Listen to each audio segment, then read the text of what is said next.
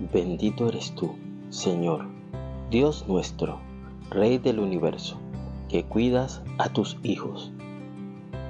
No se preocupen por nada, en cambio, oren por todo. Díganle a Dios lo que necesitan y denle gracias por todo lo que Él ha hecho. Filipenses capítulo 4, versículo 6.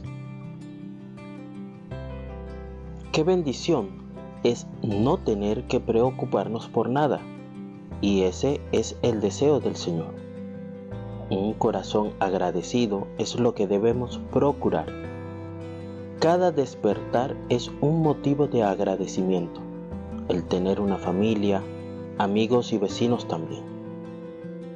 Poder sentir el calor y el frío, ver el sol, las nubes, la luna y las estrellas disfrutar un amanecer o un atardecer, escuchar el trinar de las aves y el sonido del viento al mover los árboles son motivos de alabanza y agradecimiento.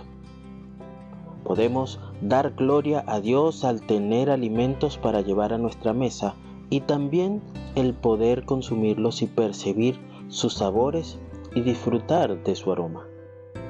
Que tengamos agua en nuestra casa, ropa, calzado y un lugar para dormir es una gran bendición.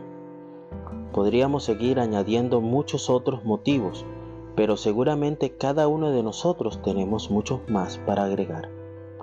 Vivamos un día a la vez y agradezcamos a Dios por todo lo que sucede en nuestra vida.